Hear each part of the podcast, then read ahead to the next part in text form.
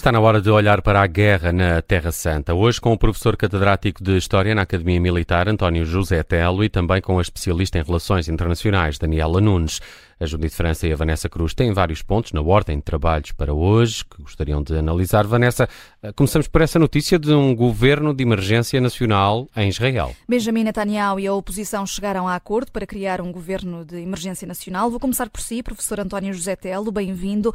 Além do sinal político que esta união dá e que pode fazer parar os protestos dos últimos meses, que efeito prático é que pode ter na ofensiva que está a ser levada a cabo em Gaza para liquidar o Hamas? Boa tarde.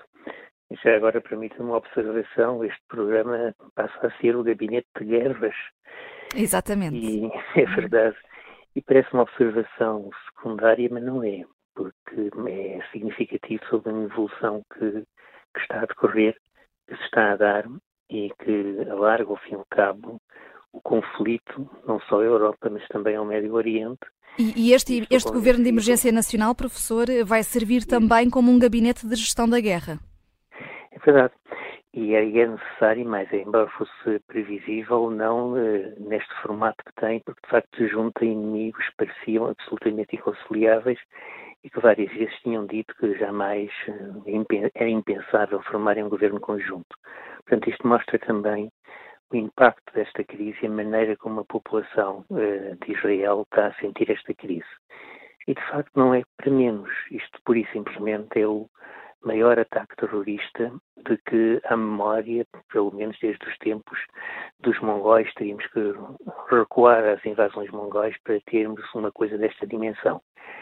O ataque em si não provocou, eh, por exemplo, provocou menos vítimas que o 11 de setembro, mas o envolvimento de pessoas, quer no número das vítimas, quer no número do, dos terroristas que fizeram o ataque, foi maior que em qualquer outra situação. Portanto, é um, é um caso que, que corta com todos os precedentes e que, sem dúvida, ainda vai ter muitos desenvolvimentos. Ainda estamos só no começo desta crise, ela vai se prolongar e, tudo indica que, que será alargar eh, com outros agentes do Médio Oriente e não só. Não é por acaso que os Estados Unidos colocaram dos seus meios mais sofisticados nesta zona, sem dúvida não é para atacar a faixa de gás e o Hamas que são precisos F-35. Portanto, há aqui uma crise que está no começo, que está a desenvolver, que conduz a muitos desenvolvimentos surpreendentes. Um deles é a formação deste governo de coligação nacional e, sobretudo, que se transforma também, esse sim, efetivamente, num gabinete de guerra, ou seja, num governo para a condução desta guerra. Uhum. E, já agora uma observação, condução desta guerra, que tal como todas as guerras é fundamentalmente política, mas que aqui, mais do que qualquer outra, aqui a condução da guerra é e tem de ser, em primeiro lugar, política. Uhum. Eh, vou chamar eh, também a este eh, Guerra na Terra Santa Daniela Nunes. Bem-vinda a este programa. A Presidente da Comissão Europeia quer garantir que o apoio europeu para a Palestina não esteja a ser desviado para o Hamas ou qualquer outra entidade terrorista. Há o risco de esse desvio ter acontecido, é o que lhe pergunto, e terá sido por isso que vimos esta semana Bruxelas, num primeiro momento, a anunciar a suspensão dos apoios humanitários e depois a recuar? Olá, boa tarde. Muito obrigada pelo vosso convite e muitos parabéns também pela vossa iniciativa, por este Guerra na Terra Santa, que, à semelhança do Gabinete de Guerra também, tenho a certeza que vai ser muito útil e, e do agrado dos ouvintes da, da Rádio Observador. Uh, sobre o, o, tema que nos traz aqui, eu começaria por confirmar que, efetivamente, uh, não é possível dizer que existe uma homogeneidade no que diz respeito às, às posições, e sublinho aqui o plural, do Ocidente, da, da, das pessoas e das instituições acerca deste conflito e, muito especificamente, acerca do apoio à Palestina. Há, de facto, muitas cisões entre quem acredita que Israel é um aliado histórico do Ocidente e que, portanto, o Ocidente deve estar com Israel, e depois quem acredita que a causa palestiniana não difere assim tanto da causa ucraniana, por exemplo. Uh, e o que é que está, ou, ou, o que é que pode estar aqui no meio destas duas leituras? A meu ver, está sobretudo um elemento-chave que para mim é muito importante explicar e clarificar. É que o Hamas não é a Palestina, nem é a causa palestiniana. Uh, é evidente que o que aconteceu na madrugada do último sábado, e, e como disse a senhora uh, von der Leyen, foi um ato de guerra e, aliás, um, um, ato terrorista que, inclusivamente, apanhou Israel de surpresa. Portanto, julgo que sobre isto não há dúvidas. Mas eu volto a frisar: o, o, o autor deste ataque surpresa que é o Hamas, é um grupo terrorista, ou pelo menos por nós ocidentais considerado terrorista, e não é a personificação ou a materialização da causa uh, palestiniana. Portanto, o, o, que é que reivindicam, o que é que reivindicam, aliás, os, os, palestinianos? De forma muitíssimo sucinta. Reivindicam a sua autodeterminação e o fim da ocupação israelita nos territórios da Cisjordânia e da faixa de Gaza. E o que é que o Hamas, na qualidade de grupo militante islâmico uh, na Palestina, está a fazer? Não está apenas a procurar concretizar esta causa palestiniana, como está a elevar esta causa a um compromisso de destruição total do Estado de Israel, que são coisas distintas. E, portanto, são coisas que tão, tão distintas que fazem confundir as opiniões públicas e, e sobretudo, desde que o Hamas tem um envolvimento direto, envolvimento político, quer dizer, eh, desde que tem um lugar protagonista no contexto político e de tomada de decisão na Palestina, portanto, desde, desde as legislativas de 2006, é muito fácil associar a quaisquer que possam ser as ideias, as reivindicações ou as demandas palestinianas, uma base executora, um conjunto de métodos e, no fundo, eh, uma cultura que é uma cultura terrorista. E, e atenção, eu não estou aqui a dizer que, que isto corresponde à verdade, estou só aqui a apontar para aquela que me parece ser a razão principal para as contradições acerca do apoio, quer das opiniões públicas, quer das instituições como a, como a União Europeia, à Palestina.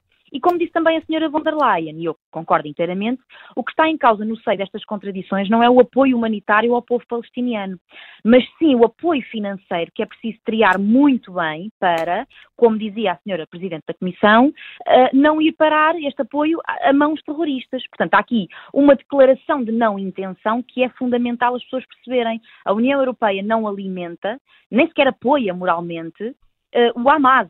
Mas, enfim, isto, isto, isto, aqui é o, é o BABA, não, não apoia agora nem nunca apoiou. Portanto, o que se pretende, e a meu ver faz todo o sentido, é uma revisão muito cuidadosa da chegada do apoio europeu à Palestina e a que mãos é que ele vai parar. Uh, só para terminar, outra coisa que sublinhou também a, senhora von der Leyen e que a mim me parece muito importante também acompanhar atentamente, uh, é a atitude do Irão, que, como sabemos, apoia o Hamas. E, portanto, uh, o que não queremos de todo é que a nossa ajuda financeira, nossa, europeia e ocidental, esteja a encher os bolsos uh, a este tipo de, de coligações, enfim, Hamas, Irão, entre outros.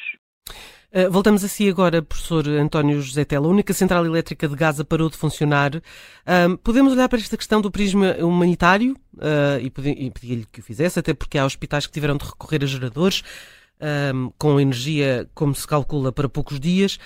Um, mas eh, deixe-me eh, perguntar-lhe, eh, em relação às operações no terreno, um, não haver luz pode ser crucial para os avanços de Israel sobre o Hamas? É, Permita-me uma observação. Sem dúvida, esta guerra não é uma guerra entre Israel e a Palestina. É uma guerra entre Israel e o Hamas. E é uma guerra que, de uma maneira também clara, Israel não começou. Ou seja, o ataque em larga escala, uh, aparentemente surpresa, mas é capaz de ser mais aparente que outra coisa, mas esse ataque partiu do Hamas. Foi uma iniciativa do Hamas e foi uma iniciativa do Hamas e dos seus apoios, nomeadamente o Hezbollah, que logo de seguida se pronunciou a seu favor, o Irão, etc. Portanto, há aqui uma iniciativa de um ataque em larga escala terrorista, também claramente. Terrorista porquê? Porque é um ataque que expressamente e intencionalmente visa a população civil. Não são visados alvos militares, é visada a população civil. E são disparados, por exemplo, nos primeiros dias, 5 mil foguetes que são lançados contra centros urbanos. Acredito que um ou outro, por coincidência, tenha caído num alvo militar, mas a esmagadora maioria caiu de facto em alvos civis. Portanto, isto é a classificação por excelência de um ato terrorista e é por isso nós podemos dizer que isto foi um ato terrorista em larga escala, do maior do que há memória um, recentemente. A situação na faixa de Gaza é uma situação muito peculiar e particular, em que o Hamas está profundamente misturado com a população. É uma zona urbanizada, uma zona relativamente pequena, amplamente urbanizada, e é uma zona onde é muito difícil, como acontece com todas as zonas urbanizadas, ainda por cima de edificação densa como aquela, é muito difícil distinguir alvos. O que nós vemos uh, nas, nos filmes que são divulgados, e é evidente que esses filmes, de qualquer modo, têm uma origem, que é quem os divulga, mas o que nós vemos é que os bombardeamentos incidem sobre edifícios específicos e concretos. Inclusive, já agora um pormenor técnico, é, incidem com uma munição que não explode quando atinge o edifício, mas penetra no edifício. A explosão dá-se no interior do edifício. O que é que isso significa? Que o edifício implode para dentro, provocando um mínimo de estragos nos edifícios vizinhos, por exemplo, comparando com a Ucrânia. O que nós vemos na Ucrânia, quando se dá uma explosão, a explosão dá-se no exterior do edifício e eventualmente provoca um buraco, uma cratera no edifício, porque a explosão vai de dentro para fora. Aqui não. A explosão, eh, a explosão na, na, Ucrânia vai de fora para dentro. Aqui é uma explosão que vem de dentro e, portanto, os, os edifícios ao lado têm, obviamente, estragos e há danos colaterais, mas há danos mínimos. Vemos também que, apesar deste castigo, que já dura uns dias, continuam a ser disparados centenas, de início eram milhares, agora são centenas de foguetes diariamente a partir da faixa de Gaza. E que esses foguetes se dirigem a alvos que é a população eh, civil de Israel. Portanto, eh, é legítima defesa atacar edifícios a partir dos quais estão a ser disparados foguetes contra a população civil de Israel, contra os edifícios e as cidades de Israel. Agora, há aqui limites e esses limites têm que ser uh, definidos e mantidos, mas é muito difícil fazê-lo. Tanto mais que tudo indica que isto é meramente a primeira fase de uma operação, sendo que se, se isto envolver um componente terrestre, será sem dúvida muito complicado avançar na zona da faixa de hum. Gaza, porque é uma zona completamente cheia de túneis e de bunkers por toda a parte. Falar em... agora, diga, diga. mais que provado, está mais que provado que ao longo destes anos todos, e já vão muitos, o Hamas recebeu uma parte significativa da ajuda dita humanitária. Uhum. E que essa parte significativa foi nomeadamente usada para criar esta rede imensa de túneis e de bunkers. Isto é, está mais provado internacionalmente. Deixe-me perguntar-lhe já a propósito disso, porque está a falar da parte terrestre e isto leva-me a uma pergunta que me parece que é relevante neste momento, até tendo em conta, enfim, a questão histórica, mas, mas, mas não só, poderá tornar-se uma questão prática e premente a muito curto prazo, que é a questão da fronteira terrestre com, com o Egito. Nós sabemos que ela está fechada, fechada há muitos anos, a, a propósito dos confrontos entre, entre Israel uh, e o Egito e dos ataques que o Egito protagonizou a Israel. Dito isto, neste momento Israel está com uma postura claramente diferente, tem havido uma aproximação nos últimos anos notória. Um, acha que uh, poderemos ter aqui uma, uma alteração de postura? Poderá uh, o Egito uh, aceder a abrir ali aquela fronteira que daria um espaço de manobra muitíssimo maior a Jerusalém? É uma situação muito complicada, porque abrir a fronteira significa que um número muito substancial, sem dúvida centenas de milhares de pessoas, precipitariam para a fronteira. De palestinianos? E, de palestinianos, sim, e eventualmente com lá, com lá mais misturado se precipitariam para a fronteira. E o Egito não parece disposto a aceitar essa situação. Aliás, um dos problemas, por exemplo, de criar, inclusive podia-se criar um, um corredor humanitário marítimo para transportar palestinianos para outras zonas, mas quais? Os problemas é, o problema é que aparentemente não há Estados dispostos a aceitarem centenas de milhares de palestinianos que vão para lá. Portanto, se isso fosse possível, transportar para um país árabe, por exemplo, mesmo que não fosse o Egito, mas por mar isso poderia ser feito, faria todo sentido.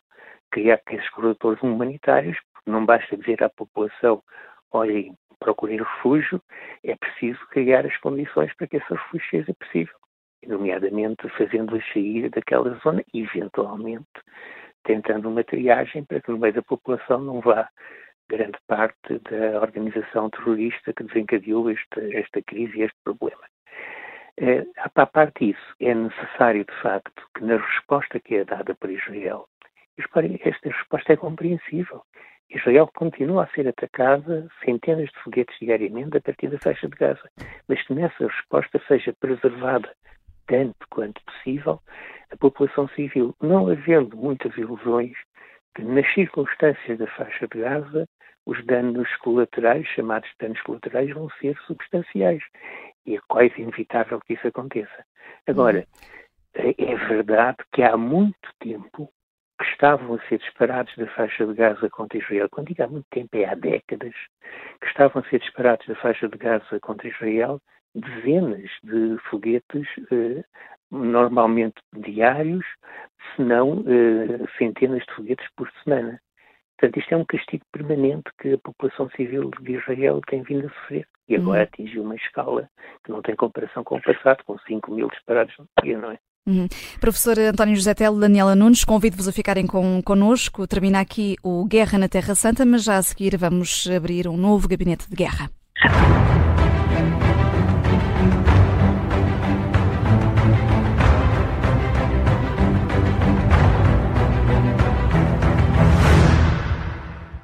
Rádio Observador